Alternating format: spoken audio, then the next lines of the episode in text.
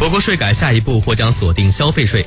本轮消费税改革以扩大征收范围调节税率结构和征收环节为主体内容。在最受关注的扩围方面一次性餐具等资源产品以及高档皮毛私人飞机高尔夫等奢侈性产品和消费或将纳入课税扩围范围。